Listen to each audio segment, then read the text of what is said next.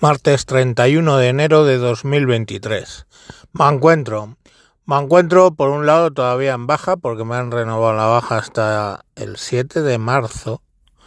Pero bueno, el 21 tengo el neurólogo y me ha dicho que después de lo que diga el neurólogo pues ya hablamos.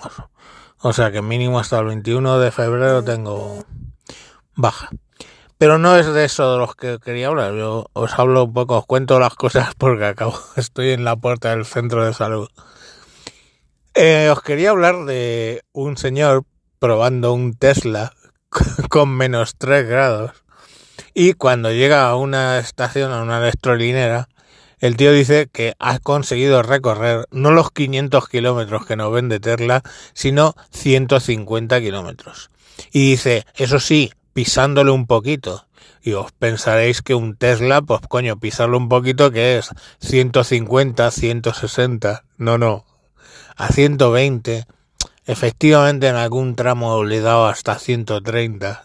O sea, te compras un puto coche que cuesta, yo qué sé, 50.000 euros y lo que le lo que haces es ir a 130, lo que me parece bien, o sea, la norma dice que a 120, todos como buenos hermanos, pero que no haya pecado, pues que tire la primera piedra, ¿no? Y, y más con un coche potente. Y bueno, pues el tío, en ese régimen, que lo podemos considerar para un eléctrico alto, consigue hacer 150 kilómetros. ¿Qué pasa? Que eh, con el frío, los coches eléctricos lo que hacen es precalentar la batería y consumen batería calentando la batería. Eso entra en un círculo vicioso y el resultado es, pues que claro, que de esa distancia que dicen que recorre de 500 kilómetros, pues se queda en 150 y, y gracias. ¿Que podía haber ido a 90 por la autovía? Pues sí, pero no te compras un coche de 50.000 euros para ir a 90. Yo tengo una mierda de Nissan Juke, que yo digo que lo voy a cambiar, que tiene 10 años y joder, por autovía, por lo normal son 130, 140. Coño, eh, y es así, o sea, voy con un con el Waze que me dice cuando hay un radar y piso el freno un poco y paso el radar y luego cuando voy con prisa pues son 140, lo normal. Pero es un puto coche que me costó 12.000 euros. Estamos, y tiene 10 años. Y responde, ¿eh? Si le piso, responde. ¿Por qué? Porque, porque, tiene, hombre, no le puedes poner a 180 kilómetros por hora. Porque de entrada creo que no los alcanza pero sus 140 los coge con suavidad, a punta pedal. Pero claro, mm, si me compro otro coche, ya sabéis, el coche que me he comprado cuesta 14.000 euros, si 13.900. Si me compro otro coche, no va a ser pagar 50.000 euros para que para no poder pasar de 120 en invierno porque se me consume la batería. En fin, no sé, es que cada día, yo, esta es la cosa que cuanto más lees sobre el coche eléctrico, pero no la teoría, sino a usuarios que lo tienen y que tienen las, los arrestos de decir la realidad de lo que es tenerlo, pues menos, menos me apetece tener un coche de esas características. No ya por el precio, que no me lo puedo permitir. ¿Para qué os voy a negar? Yo no puedo estar eh, eh, 15 eh, años pagando el coche, ni nada por el estilo. No es que no me lo, es que ni, no me lo puedo permitir, pero es que aunque me lo pudiera permitir, o sea, mm, un coche de gama alta para ir a 120, que es el límite, que sí que estamos, coño, pero cuando le pisas y que si vas a 120 en invierno se te quede en 150 kilómetros, en fin, no sé. Y ojo, eh, ojo, la persona que lo estaba contando, vayamos por partes, no es un usuario normal. Un usuario normal, pues bueno, bienvenido sea si cuenta las realidades de la vida. No, es un mecánico estamos. Y el hombre iba a, un simposio algo y no sabía si iba a llegar, porque claro, luego tenía que cargar.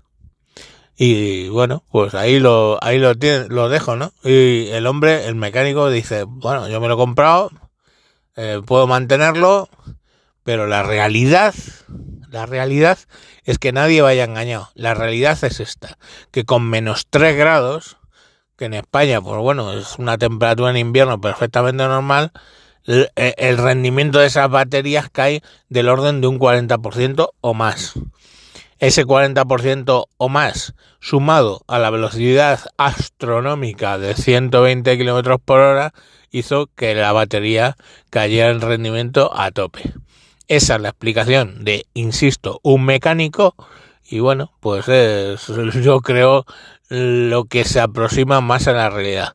Que tú haces 40 eh, kilómetros todos los días nada más para allá y para acá y no viajas y pues me parece cojonudo.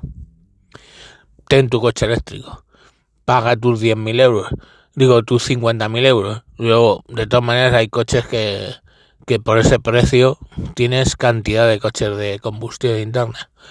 Oye, que te sientes realizado porque dices que no contaminas. Insisto, si yo me fuera a la Edad Media, está escrito, ¿eh? es, es, una realidad.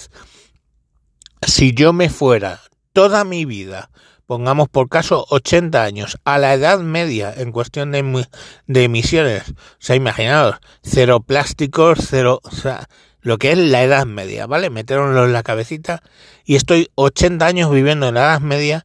Lo que he ahorrado de emisiones es un segundo, un segundo, un segundo, imaginaros, un segundo de lo que emite China eh, cada segundo si lo hiciéramos toda España, irnos a la puta Edad Media, ¿qué, ahorraríamos? ¿Cinco o diez años de emisiones de China. Es que es absurdo todo. De verdad es poner de los de los 4 millones de coches que hay en Madrid, ¿vale? Un 20% son los que no pueden entrar en las zonas ZBE, ¿vale? Pues fijaros, o sea, de 4 millones el 20%, o sea, sé mm, algo menos de un millón. Y esos son los culpables de todo, ¿sabéis? No las calefacciones, no, no producir electricidad para coches eléctricos, no, es la, la culpa es de esos 800.000, 700.000 coches. 7 por 5, 35, 8 por 5, 40, vale. Eh, de esos 800.000 coches. Esos tienen la culpa de todo en Madrid. Y esos son los que se van a quedar sin entrar. Claro que lógicamente esos coches que tienen un valor residual ahora mismo, pues yo que sé, de mil euros, de, de, de 500 euros, ¿será que no se pueden permitir esos señores otro coche? Será, no tienen ese coche con tantos años, con 20 años, no lo tienen por gusto, ¿no? Lo tienen porque no se pueden permitir otra cosa. O sea, entonces que vamos yendo despacito, pero sin pausa, eso de la Agenda 2030, donde serás feliz, pero no tendrás nada. En fin, cada cual sepa lo que vota en las próximas elecciones, pero mal vamos, mal vamos. Muy mal, la verdad. Hasta luego.